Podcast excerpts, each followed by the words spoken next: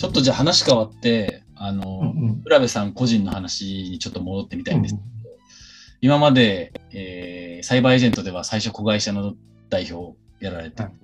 で、その後サイバーエージェント本体なので大企業の役員っていうのをやられて、うんうん、で、その後スタートアップで、C、CEO ですかね、されて、で、今度は自分でリスク取って、えー、株式を持って、今、再スタート。で、かつ、組織のサイズもすごくまあ、あの小さいところから再出発っていうことだと思うんですけど、大きく、まあ、この4証言で、なんかこう自分の役割であるとか、見え方、景色みたいなのって、どんな感じで違いを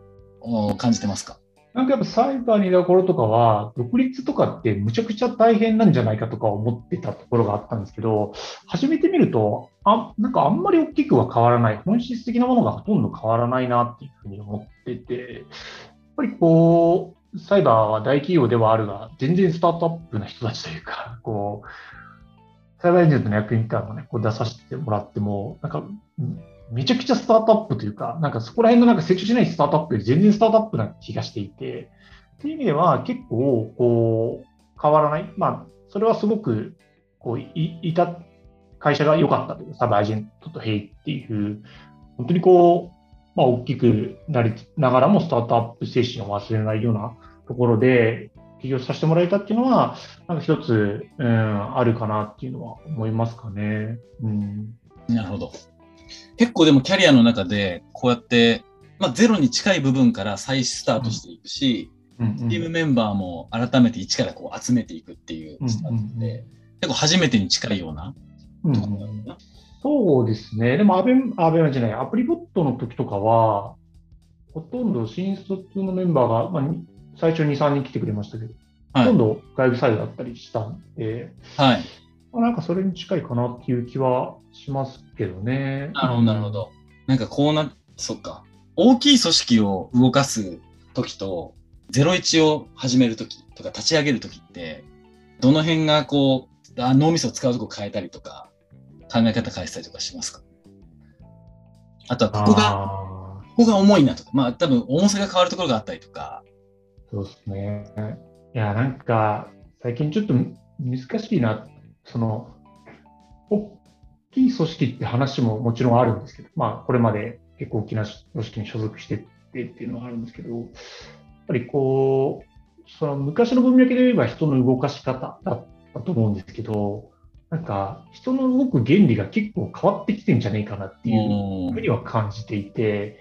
まあ、お金の価値がやっぱり相対的に下がってるというか、うん、あのお金のために働くことがよりなんか難しくなっちゃってきてるというか、うんうんうん、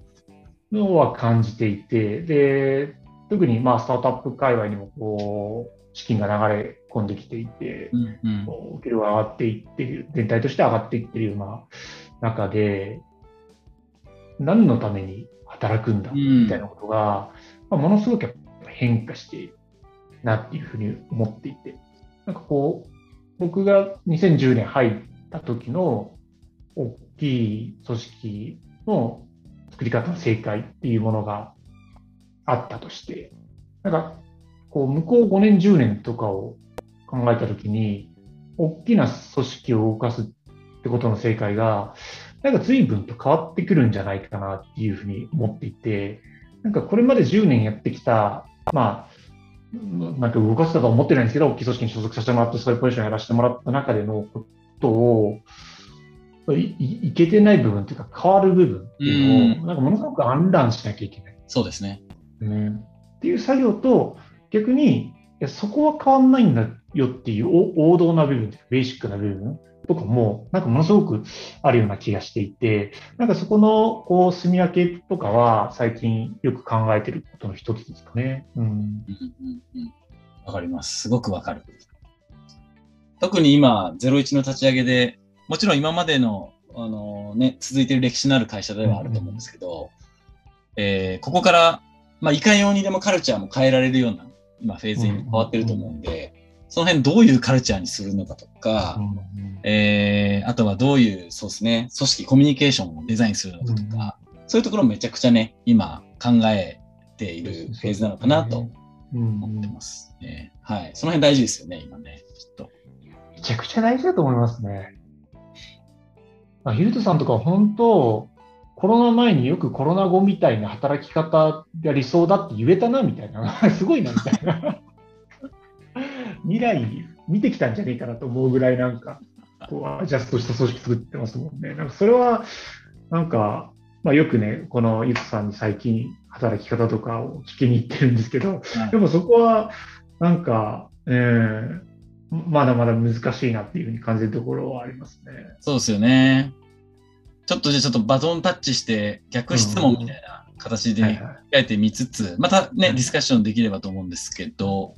ちょっとそうですね、まさに今ちょっと話してたカルチャーとか組織づくりみたいな話で、最近ディスカッションさせてもらってるケースが増えてて、ちなみにこうなんか今、浦部さんの中でね、どんな課題があって、それに対してこう僕らに、僕に聞いてくれてることもあると思うんで、なんかその辺、あの、改めて質問受けながら回答できるんですけど、いかがでしょうか？え、やっぱ一番気になってるのはなんか、その、まあそのね、働き方とか、そのリモートベースでとか、うん、そのノーションよく使ってるとかが、ね、オープンにしてるとか、すごく有名だというふうに思ってるんですけど、なんか、その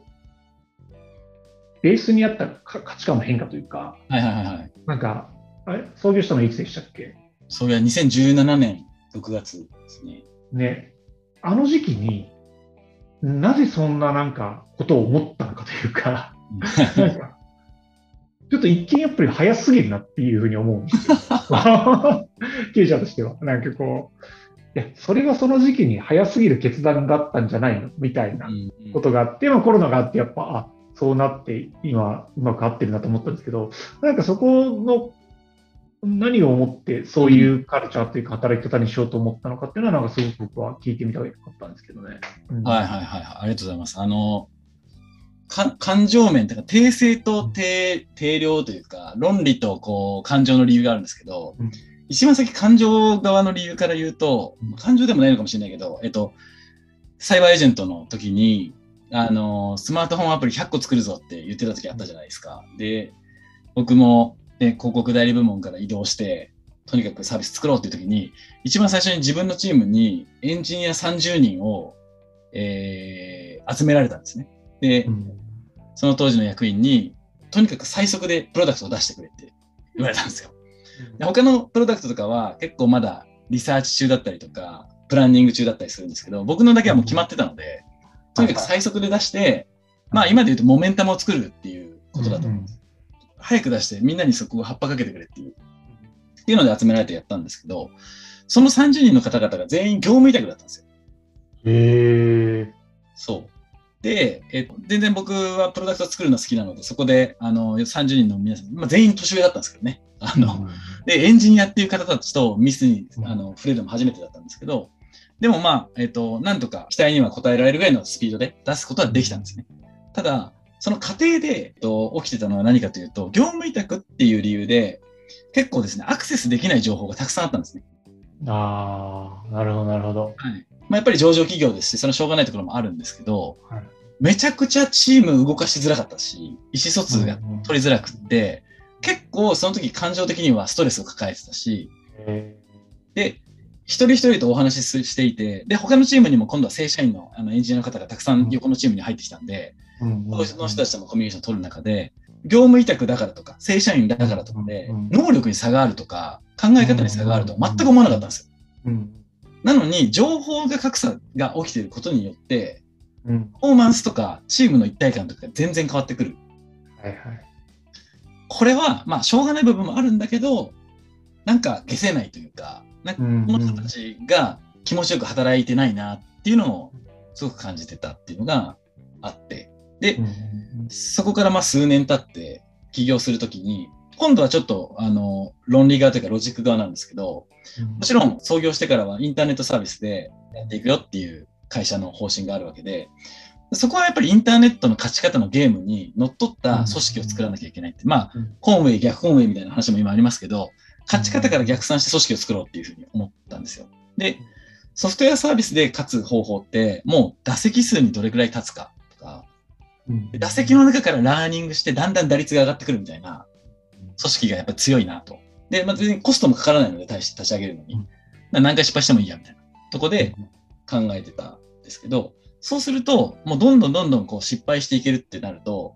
普通にトップダウンな組織って失敗まで時間がかかるんですよ。あのああ、なるほどね。うんうん、現場で失敗、失敗って現場で起きるじゃないですか。で、現場がお客さんと接点の一番大事なポイント。で、はい、そこで失敗したことが僕らまで上がってくる。で、はい、なんかそれを、えー、どうぞどうぞ、まあ、いろいろ解釈をして、こういう方針で、みたいなことをやってると、失敗のサイクルが遅い。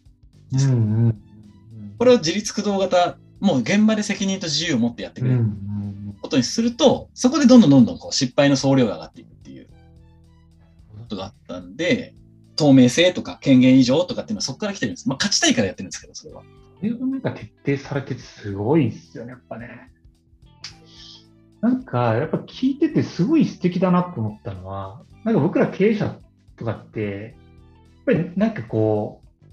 正社員が価値観作って、カルチャー作ってみたいなことを思っちゃいがちじゃないですか、なんか。だけど、ゆうとさんの話聞いてると、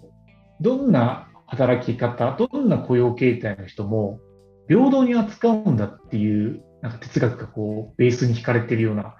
気がしていて、なんかそれってすごい時代に合ってるというか、うん、なって思ってて、なんかこう、まあ、例えば子育てをしながら、ね、働かれる方もいるし、介護をしながら働かれる方もいるし、まあ、フリーランスで週1で働きたいんだとか、まあ、場所にとらわれず、時間にとらわず働きたいいろんな人がやっぱりいる中で、なんかそれをこう、あたかも何もなかったかのように全員が働けるというか、うん、っていうのはなんかすごい面白い考え方だなっていうふうにも感じたんですよね。うんうん。ありがとうございます。そうですね。確かにその、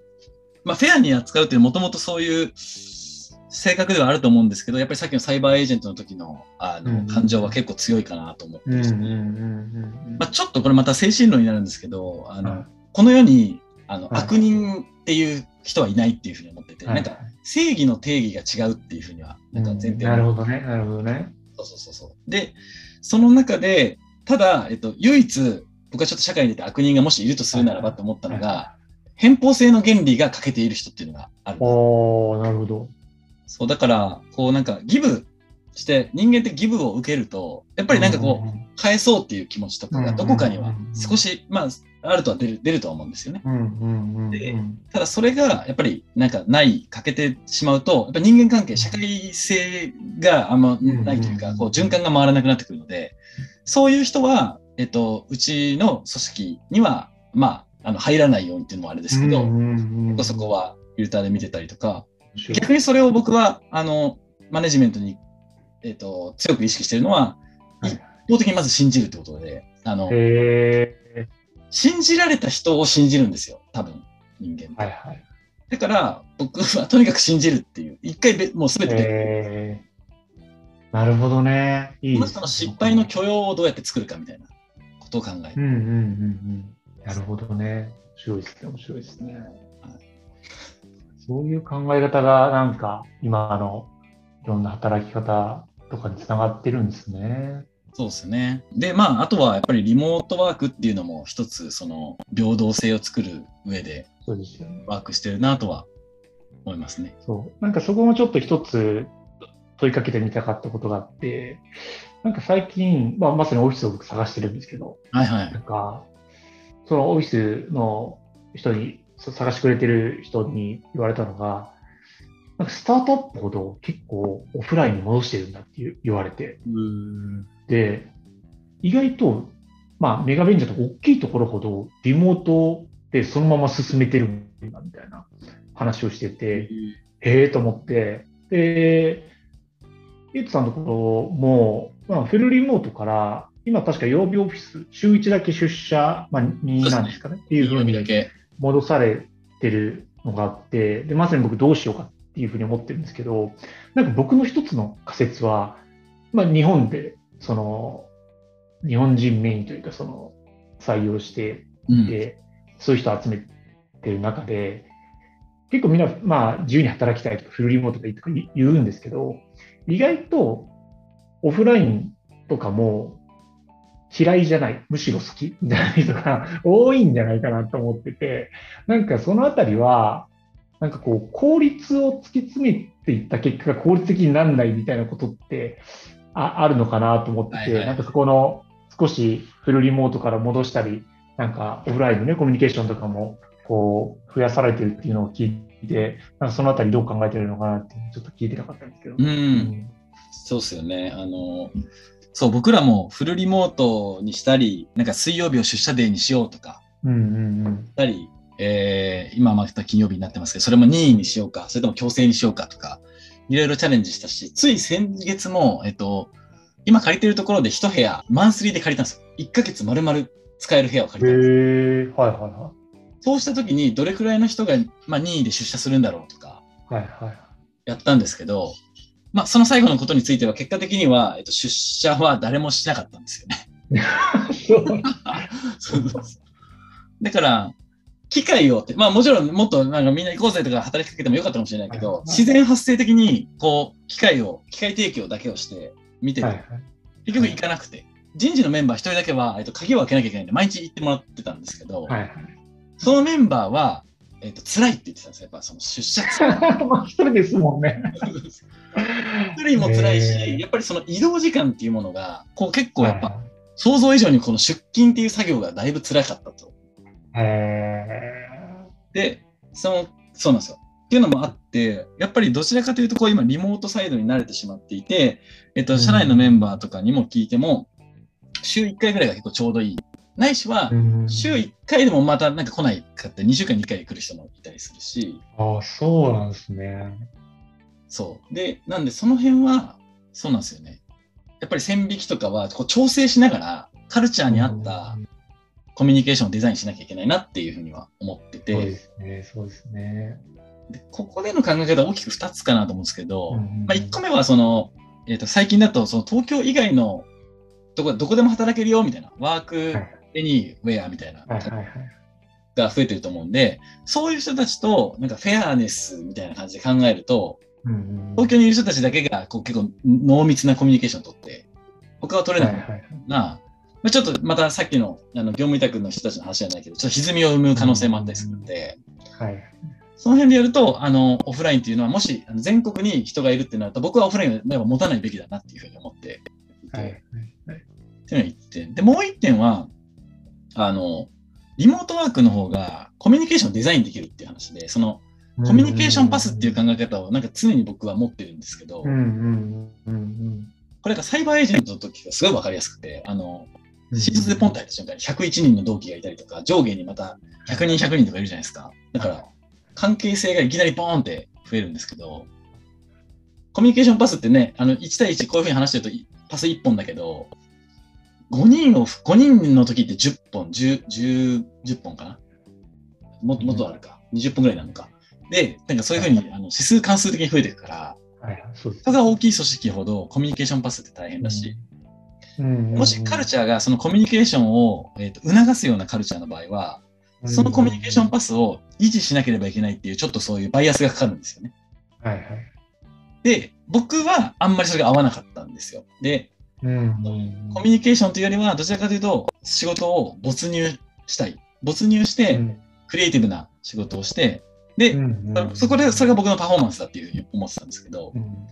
結構まあコミュニケーション、ハブっていうふうに役割を立つ人もそういうふうに出てくるんですけど、うんうんうん、なんで結構そういうふうに人が増えれば増えるほど、オフラインってそういうこうハブ的な立ち回りの人が増えてきたりするし、はいはい、でもハブ的な人たちってもちろんそういう状況だったらパフォーマンスするんですけど、うんうん、そもそもそういう状況じゃなければ、えーと、あまり必要ではないロールかもしれないなとか、うんうんうんうん、その辺をこうなんか実験しながらとかやってますね。あと時間の集中力をどう高めるかとか。そうですよね。やっぱミーティング多くなると細切れ時間が多くなるっていうのはなんか、すごいあるなっていうふうに思ってて、どう集中してもらうかっていうのはなんか、すごい大きなテーマですよね。そうですね。うん。なんかこれは、まさにサイバーエージェントでプロダクト作ってる時あったんですけど、その最たる重要視しなければいけない職種がやっぱエンジニアで、そのえー、彼らはもうクリエイティブじゃないですか。もうその、デザイナーもそうですけど、まあ、ちゃんとこう向き合って、1対1自分と向き合って創作物を作っていくっていう作業だと思うんですけど、そもそもオフィスにいるとノイズが多すぎて分散させてるんですよ。で、うん、さらにそこにミーティング入ると、彼らは何も成果が進む。で、しかもその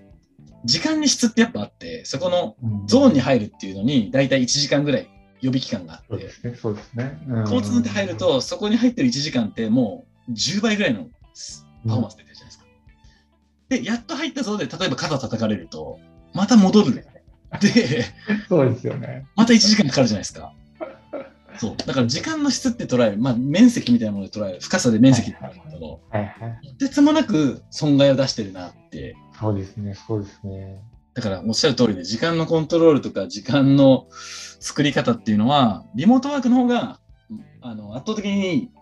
自分、人側、えー、にコントロールの主導権が移ってくるので、はい、おのおのがやっぱり集中しやすい環境を作りやすいだろうなと思いますね。それもやっぱなんかエンジニアのカルチャーをこうベースにしてますよね。うん、エンジニアのやっぱ働き方って結構良いというか、まあ、いろんなものドキュメント化するだったりとか、はいはい、なんかそれがベースにあるプロダクト、なんかこう、いつだったら話して感じるのはこう、組織もプロダクト化のようにデザインしてるような気がするというか、だし、その、副業転職とかも、なんかそういうことをデザインしていってるというか、UX デザイン、言葉がありますけど、まあ、この働き方とか、まあ、エンプロイっていうのを、こう、自分の会社もすごくデザインされてるし、こう、日本の働き方全体もなんかデザインしていきたい。うん、で、なんかそれがこう、やっぱり、その会社から書き換わっていって、その日本の働き方みたいなのが書き換わっていって、その先に日本の働き方みたいなもののデザインが書き換わっていった先って、面白いことが起きそうだなっていうのはなんか、うん、話聞いてて感じますね。うん、嬉しい。ありがとうございます。そうなんですよね。まあ僕らも社内で言ってるのは10年先の働き方を自分たちで体現して、それが僕ら HR プロダクトやってるので、プロダクトに還元されていくよねっていう考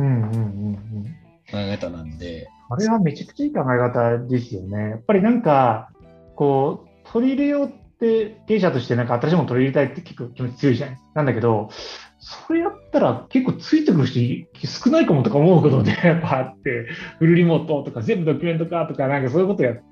りたくなるんだけど、やっぱり世の中がそんなに追いついてないよねみたいな。そうですね。えー、あるんで、なんかそこでスタートアップとかがね、バーリーマジョリティにどんどんアクセスしていった結果、やっぱり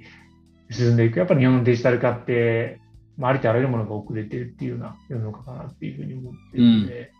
まあ、それをなんかこう突破していくっていうのは、なんかこう、ね、この打席に立たせてもらえてる僕らのなんかミッションなのかなっていうふうには思いますよね。うん、ですね。うん。違いない。やっぱその変わり目、特にあの、まあ、事業っていう側面から見ても、やっぱりスマートフォン出てきたデバイスチェンジは大きいトレンドだったと思いますけど、そこから今10年以上とかデバイスチェンジ起きないです。っていう中で、何が起きてるかっていうと、やっぱ価値観ってあの遅れてくると思うんです。価値観の変化って。それが、デジタルが徐々に徐々に、あの、イーティング・ザ・ワールドという世界をまあ食べ始めてると思うんですけど、そうすると遅れて価値観が変わってきているので、なんかこうデジタライズされた価値観というか、そこに組織もプロダクトも事業も全部アラインしていくっていうことが重要だよなっていうのは思いますね。そうですよね。なんかこう、2010年代のインターネットとか見てると、本当こう、メディアがわーっと来てて、まあ、2020年代のその10年っていう意味だと、本当にこう、生活に根ざしていくというか、まあ、物理、まあ、例えば働き方で言うとオフィスとか、なんかこう、あお金で言うとそのキャッシュレスとか、うん、あまあ、小売だと EC とか、なんかそういうことが、いよいよこう、デジタル化されていく世の中っていうのが、ぱりすごい勢いで進んでいくんだろうなっていうふうには思ってて、でまあ、ただ、メディアの伸び方とかよりは、ちょっと徐々に変化していくというか、なんかこう、働き方の価値観なんて、やっぱりね、ねこのゲームがこう、ね、ガラケーからスマホになったとか、なんか新聞からね、スマホになったとかの、なんかそっちよりはやっぱりちょっと、